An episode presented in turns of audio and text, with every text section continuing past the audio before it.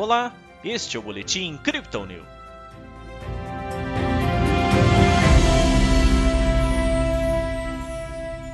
As tensões políticas descolaram a Bolsa de Valores brasileira do mercado internacional, fechando em queda nesta terça-feira. O Bitcoin faz uma correção natural, com um teste da média móvel de 200 dias. Ontem, Bovespa registrou ganhos de 0,17%. Hoje, o índice reverteu, com recuo de 0,66%.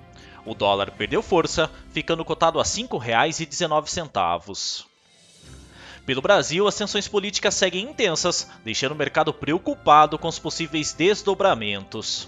Nos indicadores, o IPCA teve nova alta, acumulando avanço de 8,99% em 12 meses, bem acima da meta para o ano de 5,25%. Lá fora, a Bolsa Norte-Americana operou com ganhos após a aprovação pelo Senado do Plano de Investimento em Infraestrutura. Os investidores agora estão de olho em novos dados sobre a inflação no país. Já o Bitcoin passou por uma leve, mas natural correção de preços, em um forte teste da média móvel de 200 dias. Após o topo em 46.700 dólares no início da última noite, a criptomoeda de referência lateralizou, mas com certa volatilidade, sinalizando inclusive uma correção. A descida parece ter encontrado seu fundo em 44.600 até se voltar para uma recuperação. No momento, a moeda digital é comercializada a 45.500 dólares. No Brasil, a média de negociação é de 238 mil reais.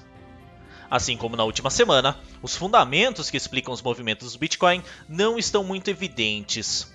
Como comentam os analistas da Crypto Digital, o único evento mais importante até o momento ocorreu hoje, com o Senado aprovando o pacote de infraestrutura norte-americano, mas sem um esclarecimento sobre como o governo irá regulamentar as criptomoedas.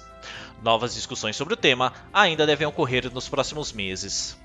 Resta, portanto, para a nossa equipe observar os comportamentos técnicos da criptomoeda.